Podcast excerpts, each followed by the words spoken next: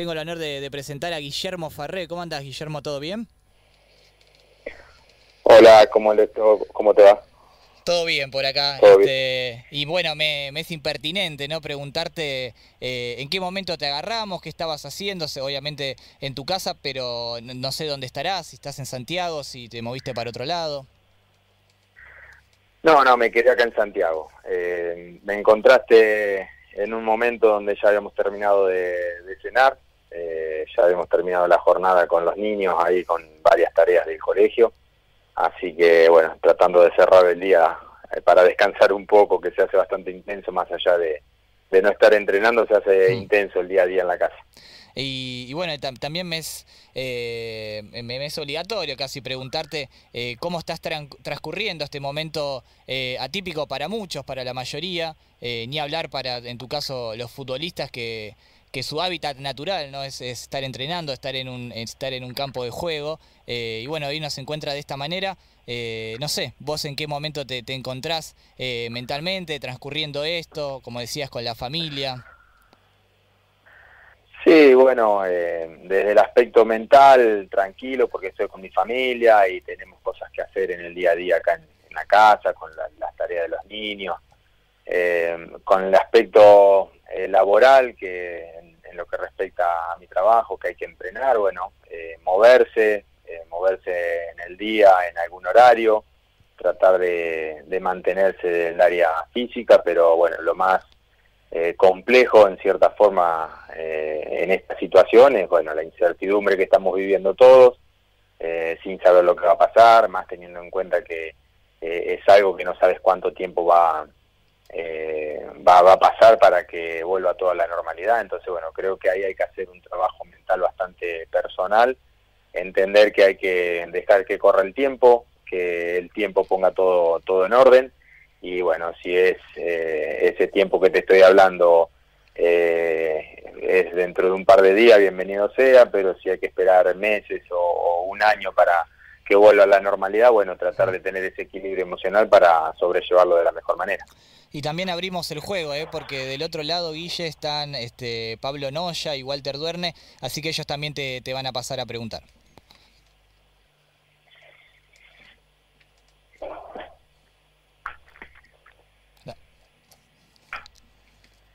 Eh, a ver, Pablito, ¿ahí nos escuchás? Ahora me escuchás, Pablo. Ahí va, ahí va, ahí, sí, te, te escuchamos. La señal, disculpen, sí. ¿cómo estás? Buenas noches. Eh, ¿Qué tal, Pablo?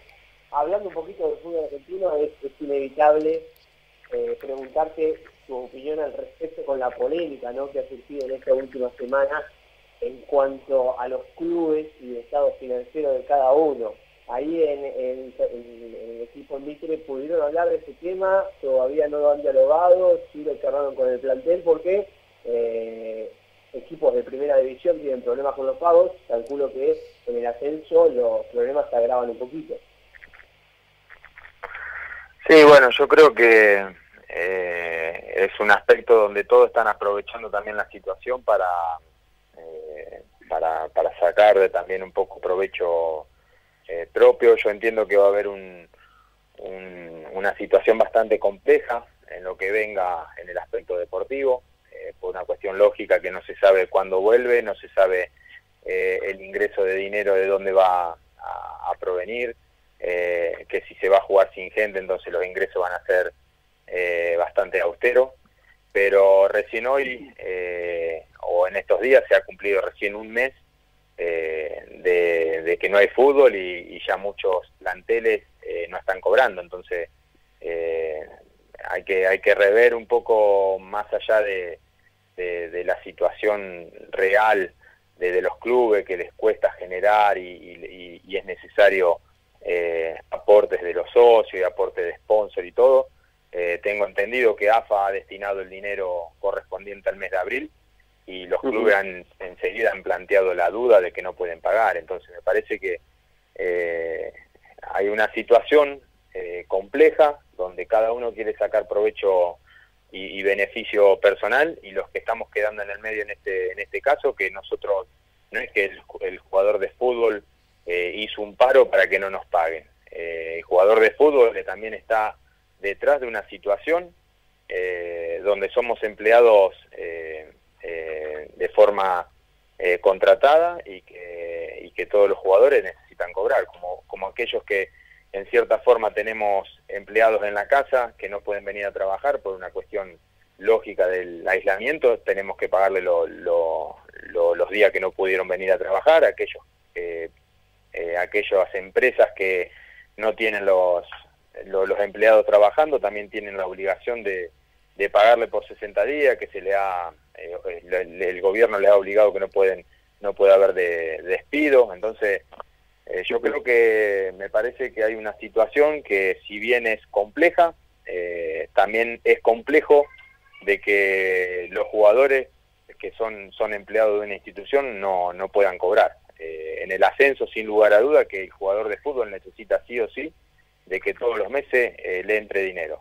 un mes que no le entra dinero, el 90% de los jugadores va a tener eh, complicaciones eh, familiares y en el día a día. Así que yo creo que el club tiene que trabajar como, como una empresa y bueno, eh, analizar la situación para que los jugadores puedan recibir el dinero que les corresponde. Claro, y una de las alternativas que se están hablando para dentro de, unos meses, cuando un, poco baje el tema de la pandemia, es la vuelta al fútbol, pero sin público, lógicamente, ¿no? ¿Crees que esto puede llegar a ser una solución a medias o el tema de que no haya hinchas en las canchas tampoco beneficiaría a, los clubes?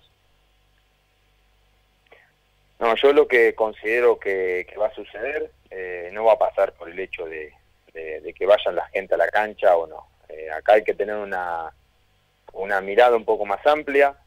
Eh, hay que analizar de que el fútbol, hasta que vuelva a la normalidad, porque por más que seamos realistas, por más que eh, el fútbol se pueda jugar con público, eh, la convocatoria a la cancha no va a ser la misma, por el temor, el miedo que va a haber obviamente de, estar en una, eh, en, una tribuna con aglomeración de gente. Entonces, para que se vuelva la normalidad, para que las canchas vuelvan a colmarse de gente, para que los socios vuelvan a confiar en, en, pagar la cuota y, poder ir a la cancha, bueno, yo creo que va a llevar un tiempo. el hecho de que vuelva el fútbol eh, se tendría que hacer en primera, en primera medida con todas las seguridades que eso lleve a que los que participamos dentro de, del campo, la gente que, que, está involucrada en el caso, no corran, que, corran cero riesgo. Eh, eso, eso tiene que ser algo eh, concreto en la, en, la vuelta del fútbol, que aquellos que están dentro del campo, los que tengan que movilizarse, tengan cero riesgo para poder afrontar un partido de fútbol si bien es importante eh, que se vuelva el fútbol, porque al volverse el fútbol va a volver la televisación, al volver la televisación va a haber ingreso eh, de, ese lado, por consiguiente los clubes van a recibir dinero y, la parte económica de los clubes puede llegar a, sobrellevarse y no depender tanto de la cuota de, los hinchas. Eh, y obviamente que es una solución a media porque grandes presupuestos, obviamente que están agarrados, van agarrados de la mano del ingreso societario y bueno, ahí cada club tendrá que rever los presupuestos y habrá que ver cómo hace para compensar esa, ese, ese ingreso que seguramente de parte de los socios por ahí no, no va a ser como el que, había hasta hace un tiempo. Guillermo, ¿cómo estás? Te saluda Walter Viernes. Bueno, yo lo que te quería preguntar es cómo están eh, haciendo el tema de, bueno, de, mantenerse dentro de todo lo que se puede, ¿no? Eh, eh, físicamente, porque me imagino que, bueno, que, jugadores, a ver, vos tenés una gran trayectoria, jugaste 10 años en Belgrano, por ahí tuviste otras otras posibilidades, otros ingresos, pero debe haber jugadores de Mitre que no deben tener un espacio para, para poder entrenarse de la manera de que, para poder volver después en un nivel competitivo, ¿no? Sí, eh, la realidad demuestra de que cuando eh, pasa tanto tiempo y no tener la posibilidad de, entrenar en un campo, no poder entrenar con tus compañeros a, la, o a la exigencia que requiere el fútbol profesional, el entrenamiento nuestro es de mantenimiento. Eh, es lo mismo que hace aquel que sale de una oficina y puede hacer un entrenamiento en casa, aquel que ustedes que en cierta forma son periodistas y quieren mantener el físico, bueno, entrenan en un gimnasio o entrenan con con algunas pesas en, su casa. Eh, entonces eso es lo que podemos llegar a hacer nosotros. Eh, lo que sí estoy convencido es que cuando se vuelva o se dé la posibilidad de, volver a, compartir el espacio abierto para poder entrenar, el jugador de fútbol profesional va a necesitar por lo menos entre un mes, un mes y medio para que vuelva a, adquirir eh, los valores físicos que, requiere el fútbol profesional.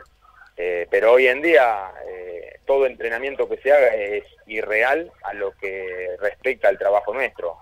hay jugadores que, están haciendo entrenamiento dentro del living de un departamento. entonces lo máximo que pueden hacer es un poco de fuerza, un poco de, salto en, piso duro y sin tener la posibilidad ni siquiera de hacer una transferencia de 10 metros en, velocidad porque no tienen el espacio. Entonces, eh, eso eh, es algo lógico que, cuando volvamos a, o cuando el fútbol vuelva va a necesitar entre un mes, un mes y medio para que los jugadores puedan adquirir la capacidad física de vuelta. Tal cual, ni hablar. Y, después preguntarte, ¿viste lo que se viene hablando en las últimas horas? ¿Qué posibilidades eh, crees vos de o, qué te parece, si tenés alguna opinión formada de que no de que no exista descensos, o qué te parecería un equipo de 30 equipos, por ejemplo, bueno, vos estás en Primera Nacional, pero en la primera, eh, ¿qué, te parece? ¿Cómo, cómo eh, visualizás la vuelta del fútbol argentino? Eh, mira, estuve leyendo un poco sobre esa situación. Eh, por ahí mirándolo así a grande escala, parece que es muy loco eh, que eso suceda, de volver de vuelta a un torneo de 30 equipos, de que no haya descenso. Pero acá hay una gran realidad que, es el tema de, lo que está sucediendo a nivel mundial, que nadie tiene nada concreto y que realmente no sabemos cuándo va a volver el fútbol. El hecho de que se estire este torneo hasta diciembre eh, permitiría permitiría que no se tomen eh, decisiones de forma apresurada por decir que tiene que volver dentro de 15 días el fútbol. Entonces, de esta manera te permite eh, analizar la situación de acá a dos o tres meses adelante, dejar que transite por ahí un poco todo el, tema este, a ver cómo, cómo evoluciona el tema de, del coronavirus. Y, con respecto a la, decisión que se pueda llegar a tomar con respecto a ese tema, eh, de, no descenso, de que haya los, dos ascensos y, y, se agrande el cupo de, primera división, eh, yo por ahí escuché que por ahí podría llegar a agarrarse de ese lado, que también estamos hablando de una situación económica, que es lo que hablamos recién, que todos los clubes van a estar complicados, que el hecho de, ver, de que por ahí al no haber descenso va a haber muchos equipos que puedan llegar a acomodar sus, sus arcas ¿no? económicas y empezar a promover juveniles, y que sean dos años donde realmente los clubes este, se aboquen a que la inversión, la poca inversión que tengan para hacer, la hagan en, en juveniles para que esos puedan progresar y de acá a dos años tener la posibilidad de, de entrar de vuelta en el mercado internacional con, con ingresos importantes para que bueno los clubes vuelvan a, pararse. Ahora, si en esos dos años que no va a haber descenso eh, no se logran controlar las, las arcas económicas de los clubes, entonces no va a servir para nada. Y soy, soy un, un fiel creyente de que en el fútbol argentino, eh, por como somos, eh, muy pocos equipos van a, van a, van a ver de que eh, pueden llegar a jugar con juveniles, resignando la parte deportiva y, beneficiando la parte económica del club y que va a haber muchos clubes que se van a endeudar aún teniendo la posibilidad de jugar con jóvenes con, costos bajos. Entonces, eh, por, habrá, habrá que ver cómo va evolucionando. Lo único positivo que veo que el hecho de que se extienda el, comienzo o que se vea la posibilidad de que el comienzo llegue a ser hasta fin de año, este, entonces, bueno, ahí te permite que en estos dos o tres meses se pueda llegar a tomar decisiones un poco más, eh, más tranquilas y no las apuradas. Y después, con respecto a los descensos, bueno, eh, cada club eh, querrá sacar el, el, beneficio, propio y cada club tendrá su política para ver cómo los afronta. Pero bueno, eso no queda por ahí en, de mi parte poder hacer un análisis tan, tan profundo. Coincido con vos también, Guillermo, eh, con que muchos clubes posiblemente se terminen endeudando ¿no? con esta eh, situación. Eh, y también, bueno, recordar a los oyentes que se vayan sumando, que estamos hablando con Guillermo Farré, con actualidad en Mitre de Santiago del Estero. Y preguntarte, Guille, vos sos categoría 81, ¿no? Tenés 39 años este, y te mantenés en actividad. ¿Cuál, ¿Cuál sería la receta, ¿no? ¿Cuál, ¿Qué podrías decir que, hiciste en tu carrera, que estuviste haciendo para poder mantenerte también eh, en estado físico y poder seguir compitiendo eh, en un muy alto nivel? Eh, bueno, por ahí, a ver, poder competir a esta, a esta altura, yo creo que la palabra que te, te llega a caracterizar es el, el hecho de haber sido profesional durante toda la carrera, ¿no? hmm. el saber cómo cuidarte, el saber la exigencia que tenés que hacer en cada entrenamiento para poder extender la vida útil, el, el trabajo invisible fuera del entrenamiento, cómo sobrellevas la, la, la vida eh, familiar, cómo llevar la vida social. Eh, y hay muchas cosas que por ahí no se ven, que solamente se ven si un jugador corre o no dentro de la cancha, pero hay muchos factores que, que, bueno, te extienden la vida útil o te la cortan. Están aquellos que, que por más de, tener eh, cinco años menos de carrera, viven a un, a un nivel bastante, a una exigencia bastante intensa fuera del ámbito profesional, del ámbito futbolístico y están aquellos que priorizan el ámbito futbolístico y se cuidan para que esa carrera se le pueda extender. Bueno, yo en cierta forma opté ese camino y hoy, gracias a Dios, puedo decir que estar a esta edad eh, compitiendo de la manera que lo hago y, con jóvenes de 18 20 años que son aviones, eh, para mí eh, es un premio, es un, estoy totalmente agradecido a la vida y al fútbol de lo que me está permitiendo vivir y bueno, obviamente que todo lo que lo que vivo para mí es un regalo. Guillermo, tengo la obligación de preguntarte esto, si antes de, que se haga el, cierre del programa, porque has declarado que sos hincha de River, hincha de público conocimiento, y hoy en día, digamos, entre comillas, sos un ícono para el hincha de Boca. ¿Cómo, cómo, cómo llevas esto? ¿Se va alguien de tu familia? ¿Te lo, ¿Te lo reprochan todavía hoy en día? No, no, la verdad que eh, esa situación a mí, yo eh, en ese aspecto vos sabés que soy un, agradecido al fútbol porque mm, eh, todo, todo lo que genera el show por esa situación es simplemente por, por el hincha y por la pasión, ¿no? Aquellos que quieren ponerme a mí como el verdugo de, alguien, de algo eh, y, quieren ponerme a mí como el, ídolo de o, el, ídolo de, otro club. Y, nada que ver yo en lo personal te soy sincero. Soy agradecido porque como vos dijiste por ahí el hincha de Boca te toma te toma como, como alguien que fue importante en su en, la vida del club este por lo que le hice por el gol que le hice a River y siento el respeto de los hinchas de Boca pero también los hinchas de River vos sabés que no tengo nada con los hinchas de River y los hinchas de River tampoco tienen nada conmigo. Eh, o sea, ellos, en cierta forma, el, mayor bronca que tienen no es con Farreo con Belgrano, la mayor bronca que se tiene es con, bueno, con el proceso que ha tenido River previo a ese, a ese partido. Y, y yo termino siendo respetado también por el hincha de, River y soy respetado por el hincha de Boca. Y, y como te dije anteriormente, estar a esta edad este, compitiendo y sintiendo en cada cancha el respeto eh, de los rivales y, de, y del hincha, la verdad que en lo personal me quedo muy muy tranquilo. Guillermo, y, el ruso, hablando del ruso Zielinski, eh, a ver, hablando de verdugo entre comillas, ¿no? Esto es fútbol, es un deporte, acá no hay ni vida ni muerte, se pierde, se empata, se gana, es un deporte pero qué, qué loco, ¿no? Que haber eh, haberle hecho perder la categoría, bueno, ahí como técnico eh, arriba en el Monumental y ahora con Atlético de Tucumán ser casi verdugo en la última fecha que River, bueno, eh, deja puntos eh, pasar y, gana el campeonato de Boca, qué loco, ¿no? Sí, bueno, el ruso bien merecido lo tiene el ruso, porque nunca fue una persona que, que hizo alarde o, o quiso la famosa vender humo por lo que ha logrado. Y si vos lo empezás a ver los, eh, los laureles que tiene el ruso, es lo que vos decís, ¿no? Tiene laureles bastante importantes con equipos que en cierta forma eh, son inferiores jerárquicamente hablando con, con, algún otro.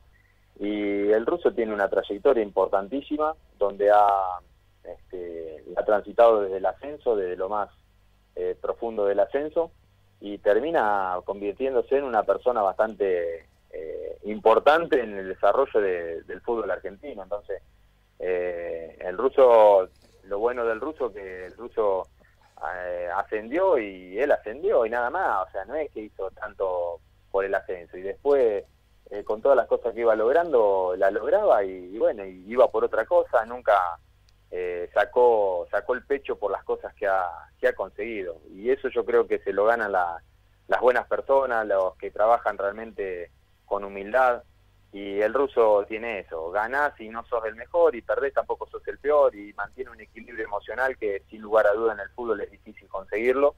Y él lo mantiene, te lo transmite y en lo personal he conseguido un conocimiento y, un crecimiento eh, con ese pensamiento que bueno, como te dije hasta el día de hoy sigo siendo eh, agradecido porque te hizo ver de que por más que ganes o consigas cosas importantes, no sos el mejor. Y aún cuando perdés un partido tampoco sos el peor, entonces te, hace mantener ese equilibrio que es tan necesario para una persona y, sin lugar a duda para un jugador de fútbol y agradecerte por tu tiempo, Guilla, acá con Ataque Futbolero. Lamentablemente este, ya estamos llegando al final del programa, así que te hago la última pregunta de, de mi parte.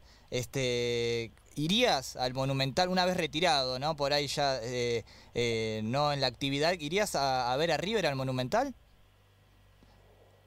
Eh, como hoy me, me, gustaría, sí, me gustaría. Pero bueno, después habría que ver.